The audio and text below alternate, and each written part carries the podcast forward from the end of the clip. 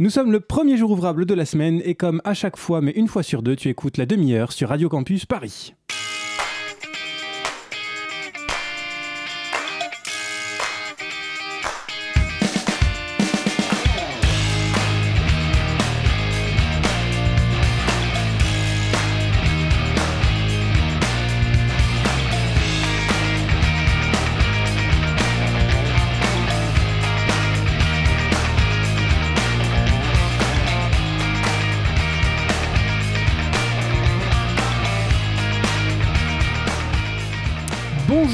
Hello, hola, allo, bok, yadra, salam et j'en passe, cher toi qui nous écoutes, tu nous avais manqué.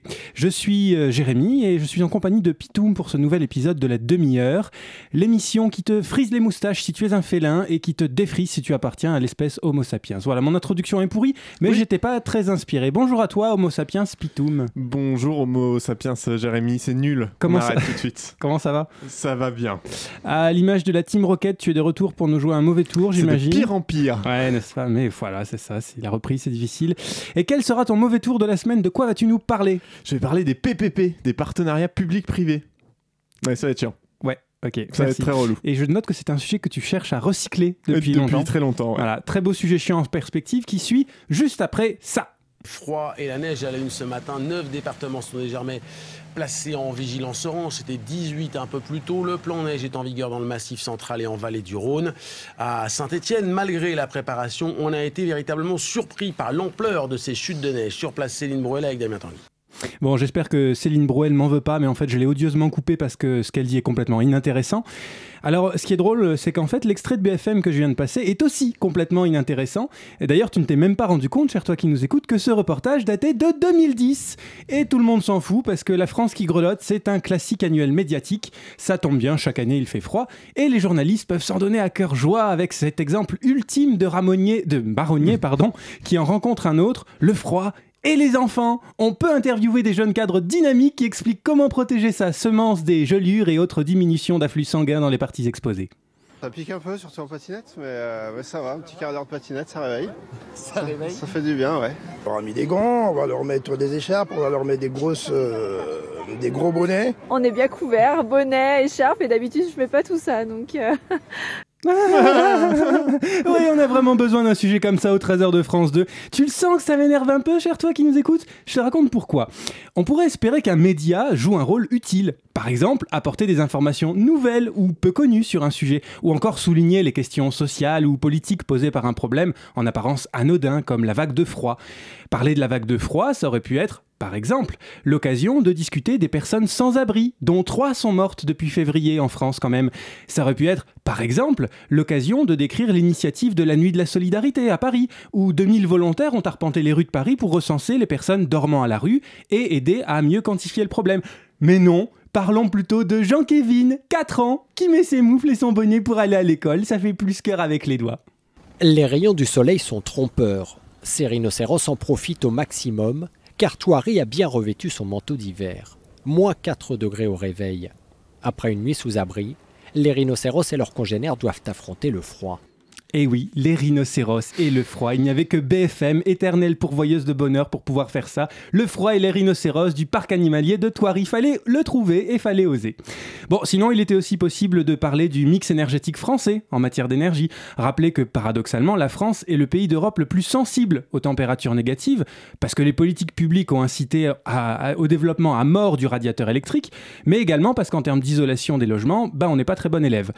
Donc, plus la température baisse en France, plus on tire sur le réseau, au point où RTE, qui gère le, le réseau d'électricité, estime que chaque degré en moins, euh, à chaque degré en moins, pardon, on ajoute au niveau français l'équivalent de la consommation de Paris intramuros. C'est compliqué, mais c'est compliqué Vous croyez pas qu'on a autre chose à foutre?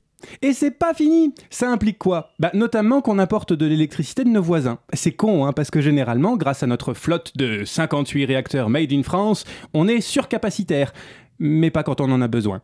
Ça implique aussi que, comme le parc nucléaire est pas très disponible en ce moment, entre les opérations de maintenance, le plan de grand carénage, etc., eh ben ce sont d'autres énergies qui prennent la relève, le gaz notamment.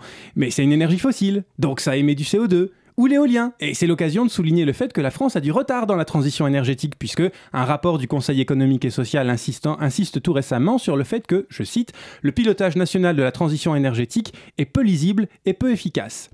Du coup, la vague de froid, ça aurait pu être l'occasion de discuter de cette belle solution dont personne ne parle jamais, ne pas mettre le chauffage à 23 et mettre un pull. Ça s'appelle la sobriété énergétique. Donc pardon, mais entre les moufles et le bonnet de Jean-Kévin, on pouvait peut-être glisser un mot ou deux sur la précarité énergétique, l'alimentation électrique en France ou la sobriété et arrêter de prendre les gens pour des cons. Autre sujet qui m'amuse beaucoup cette semaine, la réforme de la Seine-se-Feu. À partir de 2020, les TGV affronteront la concurrence étrangère jusque sur les lignes françaises. Pour faire face à cette échéance, le gouvernement veut transformer la SNCF. Il doit annoncer ce lundi son plan pour la réformer de fond en comble, à commencer par le statut des cheminots. Des petites lignes pourraient être supprimées. Le statut juridique de l'entreprise SNCF pourrait évoluer. Autant de chiffons rouges pour les syndicats. Un préavis de grève est d'ores et déjà déposé pour le 22 mars. Alors, petite mise au point pour ceux qui sont allés faire de la spéléologie pendant trois mois ou pour ceux qui tout simplement s'en branlent. Euh, juillet 2017, lors de l'inauguration de la ligne TGV Le Mans-Rennes, notre Ken national promettait un Big Bang pour la SNCF. Notamment, si les cheminots abandonnaient leur statut particulier, bah, l'État serait gentil et reprendrait la dette de 44 milliards de l'entreprise. Bon, passons un peu vite sur le fait que cette dette vient très majoritairement de la SNCF Réseau, anciennement RFF, qui est liée aux investissements dans le ferroviaire et pas tellement à SNCF Mobilité, qui serait mal gérée. Mais bon. Rappelons aussi qu'une dette, eh ben, c'est pas forcément un mal en soi. Une dette, elle peut être bonne ou mauvaise. Moi, en tant que particulier, je suis endetté pour mon logement. Si on met en perspective mon salaire mensuel avec ce que je dois en ce moment avec mon prêt, bah je suis grave dans la merde. Heureusement, une dette, ça s'échelonne dans le temps et j'en paye une partie tous les mois. Et puis, mon prêt est proportionnel à ce que je gagne. Et il concerne un investissement, mon logement. C'est donc une bonne dette. Je précise tout ça parce que c'est important quand même pour après. Début février, donc, l'ancien PDG d'Air France, Jean-Cyril Spinetta, déposait son rapport éponyme. Alors oui, Spinetta, pour la petite histoire, c'était aussi le mec qui était dans le conseil de surveillance d'Areva. Areva, vous savez ce groupe industriel florissant qui a fait faillite Ah ouais. C'est juste pour dire que c'est bien rassurant. Bon, et qu'est-ce qu'on trouve dans son rapport? La fin du service public, l'ouverture à la concurrence, la transformation de la SNCF en société anonyme, la fin du statut des cheminots, l'éclatement de gestion du réseau, la, la filialisation avant privatisation du fret, etc. Bref, que des solutions jeunes, nouvelles, dynamiques. Ah non, pardon, c'est l'inverse. Ressucées, une ressucée des idées qui tournent au MEDEF et à l'Institut Montaigne depuis plus de 30 ans. L'excuse bah, la forme de la SNCF ne serait pas compatible avec les exigences européennes. Bah oui, parce que le service public, comme tout le monde le sait, c'est uniquement de la distorsion de la concurrence. Le privé, c'est mieux, c'est beau, ça fait briller le, le- le soleil nucléaire d'EDF et mieux sonner les téléphones portables d'Orange. Tout suicide euh, mis à part, évidemment. Évidemment. À bas les épiques et vive les sociétés anonymes. Bref, pardon, non, je, je m'emballe. Cette idée que le privé c'est mieux, c'est marrant quand même. D'ailleurs, allons voir comment ça se passe chez nos voisins d'outre-Manche, eux qui ont privatisé le rail il y a presque 40 ans. The misery of Southern Rail is the latest chapter in a long narrative of failure. Industrial action, cancelled and overcrowded trains, and growing political support for renationalisation. Long, euh, qu'est-ce qu'il dit Euh, Long History of Failure, un truc comme ça Quelque chose comme ça. Ouais, voilà, ouais. c'est ça. Et donc, vous avez entendu dans ce petit extrait de la BBC, le journaliste part d'une potentielle renationalisation du rail britannique. Il se porte tellement bien pourtant, avec ses prix qui varient tous les jours, ses infrastructures à l'abandon, ses retards, ses usagers mécontents. Voilà ce qui nous attend. Mais je souhaite attirer ton attention sur un point, cher toi qui nous écoute. Comment se fait l'offensive en France? Par la méthode de l'enculage. Oh oui Méthode qu'on a déjà pu identifier dans cette émission à propos de la politique migratoire du gouvernement actuel. Alors, enculage, oui, parce que comment expliquer autrement le double discours entre la ministre du Transport, Elisabeth Borne, Mais d'abord, la SNCF, évidemment, les syndicats ce matin vous tendent en quelque sorte la main. Pas d'appel à la grève pour l'instant, ils sont d'accord pour discuter avec vous. Mais si au 15 mars, vous maintenez votre projet de réforme par ordonnance, là, il y aura une grève dure.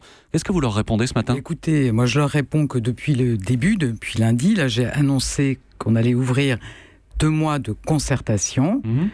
Cette concertation, elle va démarrer dès demain avec chacune des organisations syndicales. Donc la concertation démarre. Voilà, donc la concertation concertée, hein, avec les concertants d'un côté, et de l'autre côté, le discours de Filou, notre Premier ministre blagueur. Face à l'urgence, le gouvernement est déterminé à en faire voter les principes clés avant l'été. Nous voulons aller vite sans escamoter pour autant la concertation ou le débat parlementaire qui sont nécessaires et légitimes. C'est pourquoi, à la mi-mars, nous déposerons un projet de loi d'habilitation au Parlement.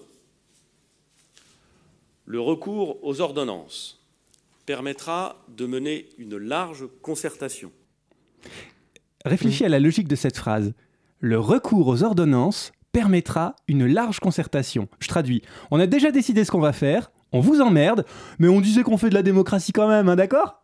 Alors au-delà de la méthode, j'attire également ton attention sur les mots utilisés dans les, médias et par le gouvernement. Ces mots réflexes, tu vois. La dette, forcément, énorme, faut la régler. Qui est pour la dette, hein? Toi, qui nous écoutes? Mais tu veux payer avec ton sang? Léguer la dette à tes enfants? Immonde gauchiste, va. Autre mot, les syndicats, horribles monstres rouges réactionnaires avec des couteaux entre les dents et qui protègent leurs avantages, leurs acquis sociaux. Quoi? Acquis sociaux? Mais c'est dégueulasse! T'en as toi des acquis sociaux? Bah non, tu trimes pour payer tes impôts et cela coule douce! Tu vois tous ces mots qui sont utilisés comme ça pour mobiliser l'opinion publique, cher toi qui, nous écoute Méfitant. Pose-toi les questions derrière, par exemple sur la dette. Pourquoi ce sont les cheminots qui devraient payer pour les investissements passés de l'entreprise? Pourquoi devraient-ils renoncer à leur statut sous prétexte de concurrence? Pourquoi aller au moins plutôt qu'au plus? Les acquis sociaux, renseigne-toi, prends le temps. Non, la prime charbon, ça n'existe plus depuis les années 70. La prime pour l'absence de prime, ça n'a jamais existé. Oui, les cheminots sont en moyenne un chouïa plus payés que la moyenne des Français, mais eh, ils bossent à Noël et à Nouvel An. Donc dans ce cas, dans, donc dans ce débat qui arrive en ce moment, pose-toi un instant, pète un coup et soutiens les cheminots. Ton train sera peut-être annulé à cause d'une grève, mais c'est aussi une certaine idée du service public que tu défends avant qu'il ne soit dépecé par les rapaces, qui n'en veulent que pour ton bien, évidemment, et ton fric. Enfin, surtout ton fric.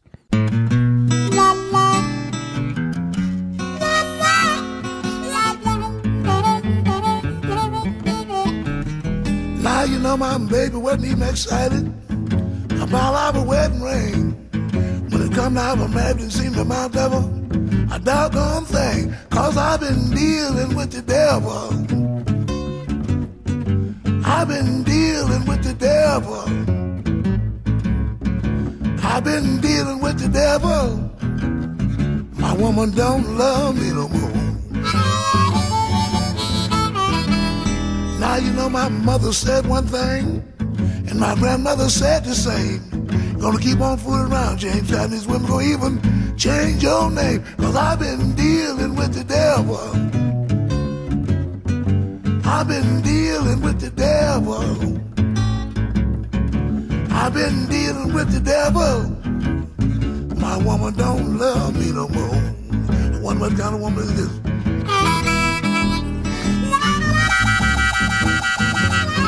Yes, yes.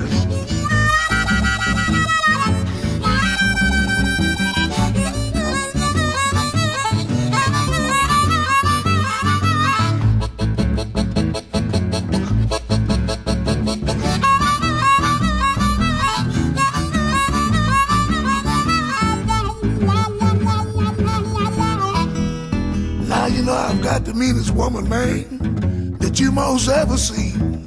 She sleep with eyes picking her hand and fights all in a dream. I soon to be sleeping with the devil.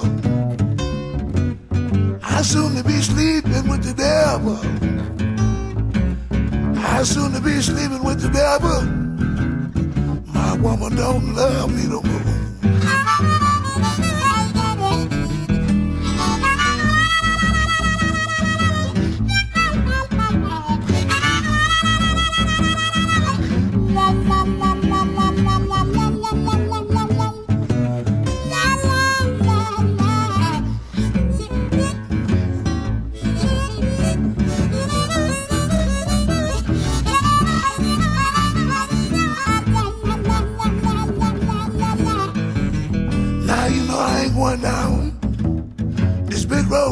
Myself. And if I can't carry you, baby, I'm gonna have to carry somebody else. Cause I've been dealing with the devil. I've been dealing with the devil. I've been dealing with the devil. My woman don't love me no more.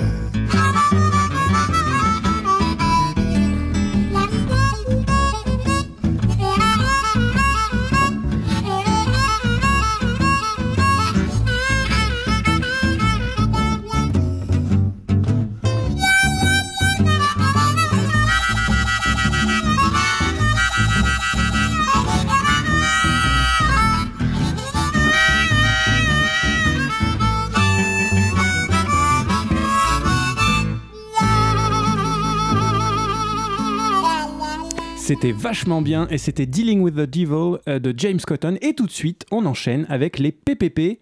Vas-y Pitoum. Oui, alors le sujet chiant du jour, hein, les PPP, les partenariats publics-privés. Alors je sais qu'on nous a beaucoup reproché d'être euh, trop long, trop dense, et que ça pouvait freiner l'adhésion des auditeurs et des auditrices à cette émission. Du coup, je vais essayer un nouveau truc. je vais tenter d'être court et léger sur ce sujet que tu sens pas facile hein, déjà. Je vois bien la peur au fond de ton tympan, auditrice. T'as l'oreille interne qui tremble plus qu'un ratata devant un drac au feu, qu'un enfant devant un plat de chou de Bruxelles ou qu'une femme dans le bureau de Darmanin. Donc, les partenariats publics-privés, c'est la délégation par l'État ou les collectivités de la construction, la mise en service, l'exploitation et l'entretien des structures publiques à des entreprises privées. Et c'est de la merde. Voilà, c'était la demi-heure. Merci d'être toujours avec nous. On se retrouve dans deux semaines.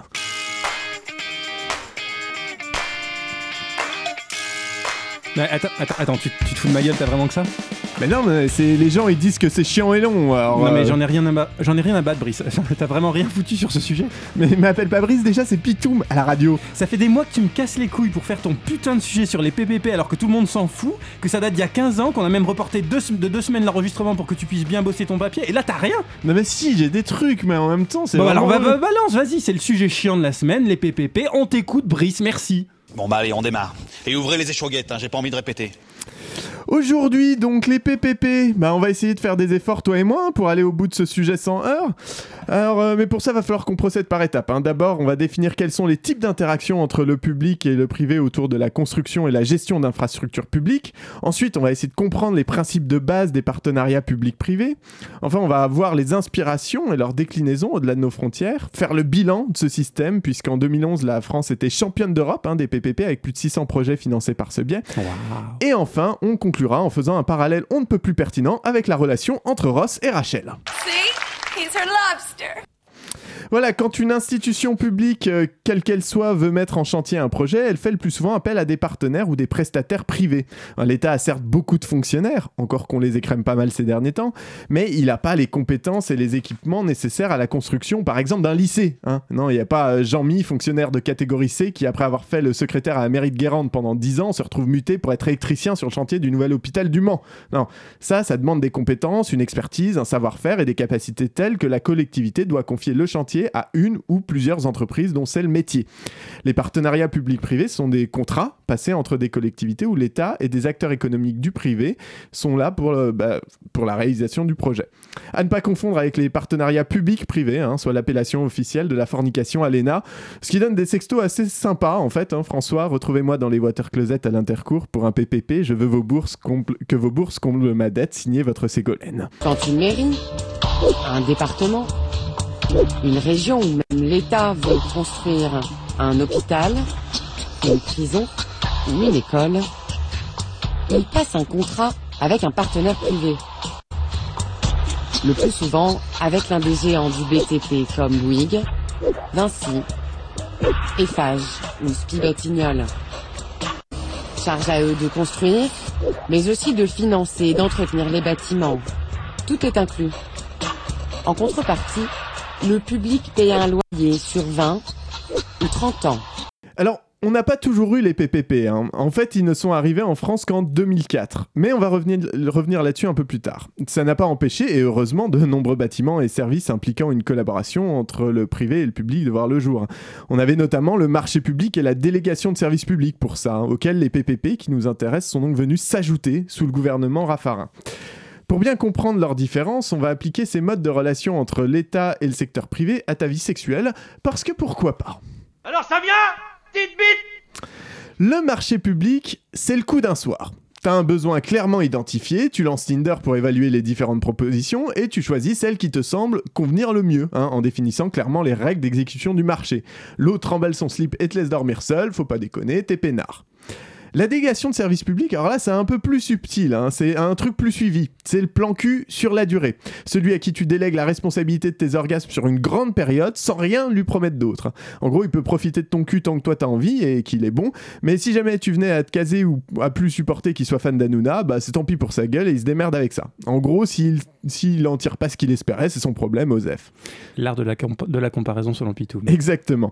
Enfin, le partenariat public-privé ou PPP, bah c'est le couple. C'est le couple monogame, celui sur le long terme avec un pax, un mariage, des gosses et un crédit commun. Alors si contrairement à moi, tu n'es pas allergique à toute forme d'engagement, tu te dis très bien, trois services, trois types de relations différentes, pour sans doute trois types de projets différents. Mais en fait, ben, pas exactement. En 2003, il y a le déficit public, le déficit public pardon, qui est à 4,1% du PIB et la dette dépasse 60% de ce même PIB.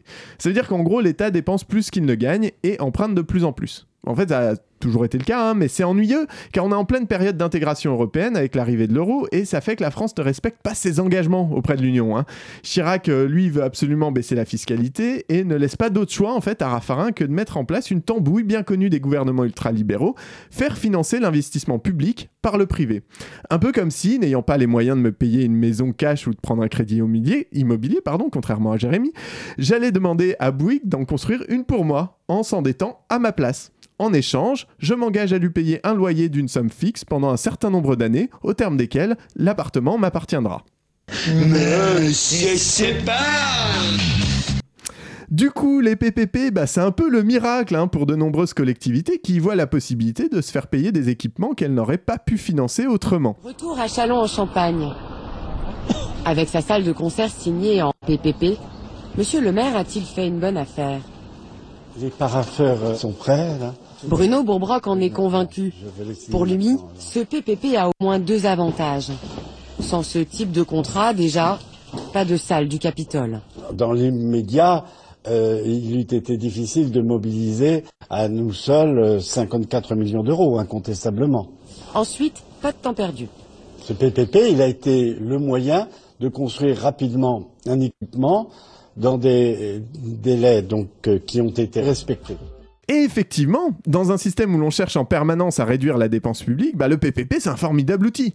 D'abord parce qu'il permet de mettre en place des projets qu'il serait a priori impossible de financer, mais ensuite parce que dans sa version initiale, il ne considère pas l'engagement de loyer sur 30 ans comme une dette. Le loyer annuel tombe dans les dépenses, certes, mais le reste à payer n'existe pas dans les comptes de la collectivité. C'est un endettement invisible. Écoutons d'ailleurs le maire de Thionville qui explique comment on lui a proposé de rénover l'infrastructure d'éclairage public de sa ville. La, proposition qui est faite euh, à un moment donné, en gros, c'est sur une période de 22 ans, environ 34 millions d'euros d'investissement et une rénovation de la totalité du parc d'éclairage public de la ville. Étaler le remboursement sur 22 ans, un argument séduisant pour une ville endettée. Surtout que la loi a prévu une astuce pour camoufler les 34 millions de dettes. En fait, un des intérêts euh, de- de- du PPP, c'est que euh, il s'agit d'un loyer. Et donc, ça n'apparaît pas directement comme de l'endettement supplémentaire. Donc, ça paraît très séduisant, puisque finalement, on va réaliser des investissements qui ne vont pas apparaître directement dans le budget communal sur la ligne euh, endettement. Donc, ça peut paraître séduisant. C'est un argument utilisé justement par les Oui, personnes bien, qui en- bien entendu, oui. Et c'est là qu'on va commencer à voir à quel moment on se fait niquer. En 2004, la loi qui passe pour créer les PPP stipule qu'ils ne doivent être utilisés qu'à titre exceptionnel. Et ça pose un problème à certaines personnes. Enfin, plus spécifiquement, ça pose un problème aux grands groupes du bâtiment, à savoir FH, Bouygues et Vinci. Parce que, ne nous l'aurons pas, ce sont les principaux bénéficiaires de ces PPP. Les bénisses du coin de la rue, il y a quand même peu de chances qu'il ait les moyens pour s'engager sur la construction d'une salle de concert philharmonique. Non, pour eux, un PPP, c'est tout bénef. C'est un revenu assuré sur une vingtaine, une trentaine d'années, avec un débiteur qui ne sera a priori jamais insolvable, puisque c'est un État. Donc, avant qu'il y ait un défaut de paiement, bah, on se fera la guerre avec des cailloux et des bâtons. Du coup, sentant la potentialité du marché, ils ont pris le problème à bras-le-corps. Parce qu'à l'époque, en 2006, les partenariats publics-privés ne sont autorisés qu'à titre exceptionnel. Les géants du BTP veulent alors les généraliser. Technique agricole. Voilà donc la mission de Marc Tessier d'Orfeuille. Il crée un nouveau club, celui des PPP, et se lance dans un tour de France des élus. Comment vous avez fait pour aller euh, démarcher, si j'ose dire, les, les élus sur le terrain? On les a pas démarchés, on est allé simplement les rencontrer. On a organisé beaucoup, beaucoup de rencontres régionales avec nos partenaires. Pendant cinq ans, on a fait presque 7 à 8 rencontres euh, régionales par an. Donc on allait dans les villes, on co-invitait avec nos partenaires et on en rencontrait des, des maires, des parlementaires, des directeurs généraux de services qui venaient s'informer. Restait à trouver un ténor politique pour porter et faire voter cette loi. Ce sera Hervé Novelli, député UMP d'Indre-et-Loire. Je ne connaissais pas tes locaux, mais c'est très bien, c'est sympa. hein. On est là depuis un an, exactement. Ah, on a déménagé parce qu'avec les 12 clubs, il fallait commencer à pousser un peu les murs, sinon j'avais une révolte syndicale des salariés. euh, ils ne pouvaient plus travailler on était. Ah ouais, non, non, ce salaud de salarié. Remarquez, Bon, si les salariés c'est des relous, les lobbyistes, eux, comme dit Hortefeux. Dès qu'il y en a un, ça va, c'est quand il y en a beaucoup que les problèmes. Et du coup, leur tour de force a marché exactement comme ils voulaient, puisqu'en 2008, la loi sera votée dans un hémicycle quasiment vide. On libère alors le potentiel des PPP et de la France, hein, qui, alors qu'elle avait fait une entrée timide dans les mécaniques libérales du financement privé de l'investissement public, rattrape son retard pour devenir la championne d'Europe avec plus de 600 PPP en 2011. Ouais, le miracle a eu lieu. Le miracle a eu lieu. Vinci Bouygues, Eiffage et leurs lobbyistes se frottent les mains. Alléluia. Sauf que déjà, à l'époque, bah, ça sent un peu la merde. Au cours des débats, Jean-Jacques Urvoas mesure alors l'efficacité des groupes de pression. Ils ont réussi à vendre les PPP en occultant les échecs. c'est-à-dire les références par exemple de la Grande-Bretagne qui utilise cet outil depuis 1992. Ou simplement en France, le rapport de la Cour des comptes, cette même année-là, en 2008, nous dit quoi? C'est du bon taux budgétaire, c'est-à-dire qu'on cache la dette qui va arriver, on se rassure à peu de frais, puisque effectivement on va avoir une réalisation immédiate, mais on ne se rend pas compte qu'on vient de signer quelque chose qui va durer 40 ans. Donc c'est une incitation au dérapage financier, et on retrouve systématiquement dans toutes les études de la Cour des comptes ce signal attention au choc futur. Bah oui, parce que les PPP, c'est pas nouveau du tout en fait. En Grande-Bretagne, au début des années 2000, l'intégralité des hôpitaux est construite sur ce modèle de partenariat. Sauf qu'en 2006, l'un des plus gros hôpitaux de Londres est en faillite et une demi-douzaine se casse la gueule dans son sillage. Pire encore, sur 100 hôpitaux construits sur ce modèle en Angleterre, 60 sont en déficit pour une simple et bonne raison, tout leur fric passe dans les loyers et l'activité de l'hôpital ne suffit pas à couvrir les frais. Depuis, l'Angleterre a stoppé net sa boulimie de PFI, hein, c'est le nom de leur PPP, et dressé un bilan assez simple que je résumais dans la version courte de cette émission. Les PPP, c'est de la merde. C'est de la merde pourquoi? Tout d'abord parce que c'est hors de prix. Écoutons pour bien comprendre pourquoi c'est hors de prix l'intervention de Benoît Payan, conseiller municipal PS à Marseille, qui évoque la rénovation du stade Vélodrome via justement un PPP. La ville va devoir payer pour le stade 278 millions d'euros sur 30 ans. 173 millions d'euros d'intérêts pour 105 millions d'euros empruntés. Là, il y a quelque chose qui ne va plus. Nous empruntons 105 millions d'euros et nous remboursons sur 30 ans 278 millions d'euros. C'est donc que nous payons 173 millions d'euros d'intérêts. Si la municipalité Gaudin avait emprunté chez Cofidis, par exemple, à un taux de 4 ou 5, c'était le taux de l'époque, nous aurions économisé 93 millions d'euros. 93 millions d'euros, monsieur le maire, c'est 8 piscines. C'est 30 groupes scolaires. Voilà. C'est un taux d'intérêt, moi j'irai pas chez Bouygues, hein, personnellement. Ensuite, on prend le risque aussi de surdimensionner les projets. Bah oui, forcément, le but des entreprises, c'est pas de vous aider à raisonner vos coûts. Hein. Surtout qu'avec le système d'invisibilisation de la dette qui a perduré jusqu'en 2010, on n'a aucun problème à faire exploser les budgets. C'est d'ailleurs ce que soulignait un rapport du Sénat qui faisait justement le bilan des PPP en 2014. Le Sénat, dans un récent rapport, pointe le même danger. Le PPP présente un risque réel de surdimensionnement du projet. Folie des grandeurs, surcoût, contrat rédigé en faveur du privé, les risques liés au PPP sont aujourd'hui connus. On a aussi l'exemple de l'hôpital d'Evry, l'hôpital du Turfu, hein, comme il l'appelait à l'époque, où un étage complet du bâtiment n'est pas exploité car le budget de l'hôpital, une fois ponctionné du loyer et des différentes prestations supplémentaires, ne permet pas d'embaucher le personnel nécessaire au fonctionnement du bâtiment complet. Donc on a moins d'opérations, donc moins de revenus, et ben, c'est le serpent qui se mord la queue en fait. Autre écueil des PPP, la rédaction des contrats. Les équipes qui se chargent de les négocier du côté du public sont le plus souvent des équipes qui ne sont pas habituées à ce type de projet. Ce sont des élus ou des conseillers qui ont en face d'eux des machines de guerre du BTP. Alors forcément, les contrats finissent par être en faveur des prestataires. Des prestataires qui ne prennent aucun risque puisque contrairement à la délégation, de services publics, la majorité du revenu provient du loyer versé par la collectivité et non de l'exploitation de l'infrastructure. Et comme c'est l'entreprise qui s'occupe également de la maintenance et des coûts afférents, elle va faire en sorte de limiter au maximum ses interventions incluses au contrat et au contraire surfacturer les interventions hors contrat. Ça induit des délais entre une équipe de fonctionnaires dédiés au changement d'ampoule de, de l'hôpital par exemple et un prestataire qui va d'abord vérifier qu'il est bien obligé de la changer gratos. Quoi qu'on dise des fonctionnaires, on se doute bien que ça ira quand même plus vite avec les premiers. Il y a un truc qu'il faut se mettre en tête. Le privé, ça coûtera toujours plus cher que le public. Parce que le but du privé, c'est de faire des marches, c'est de gagner de la thune.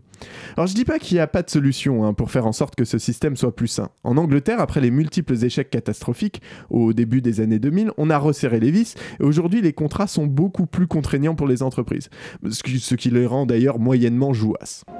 Oui, c'est un PPP très bien contrôlé. Vous voulez dire que la fête est finie, vous gagnez moins d'argent? Et il faut reconnaître que nos marges ont un peu fondu. Vos marges ont fondu Qu'est-ce que vous voulez dire Oui, on peut dire qu'on gagne moins d'argent. hein. Mais au-delà de ça, il faut bien avoir conscience que ce modèle d'investissement public est idéologique. Il est, il est fait pour favoriser le capital et les intérêts privés. Le public n'y trouve son compte qu'à court terme, en obtenant des infrastructures dont il n'avait peut-être pas besoin. Et là où nous devons tous être vigilants, c'est que si la présidence d'Hollande a mis un frein à l'usage de ces partenariats, celle de Macron pourrait bien leur donner un nouveau coup de fouet, puisque le président lui-même envisageait le financement de l'exposition universelle de 2025 sous ce type de contrat. Les PPP, c'est comme la relation de Ross et Rachel. Au début, on se dit c'est une belle histoire qui finit bien puisqu'ils se retrouvent au bout de 10 ans et tout le monde y trouve son compte. Sauf qu'en y regardant de plus près, Rachel est sous l'emprise d'un pervers narcissique notoire qui ment, manipule, essaie de contrôler ses choix et surtout obtient, toujours plus qu'elle dans la relation. Réfléchis-y. Alors que Rachel a eu une vague aventure avec Tag entre sa séparation avec Ross et leur réconciliation finale, lui a eu au moins trois relations stables, dont une va jusqu'au mariage. Rachel, c'est le public. Elle se laisse séduire sans se rendre compte dans quoi elle s'engage. Et Ross, c'est le privé, sachant exactement ce qu'il veut et comment arriver à ses fins. Et dix ans et un gosse plus tard, elle se dit, mais un peu tard, qu'elle aurait dû écouter les avertissements de la Cour des comptes. Je suis impressionné par à la fois la comparaison et la, la capacité à finir par une fable. C'est magnifique, c'est pas- la demi-heure. Ah ouais. C'est la demi-heure tous les 15 jours sur Radio Campus Paris, magnifiquement réalisé par Elliot cette semaine. Merci Elliot. Et euh, ben, en, en attendant, nous on vous dit à, à très bientôt dans la demi-heure, dans 15 Ah, dans jours. 15 jours. Avec un sujet? On verra. On verra.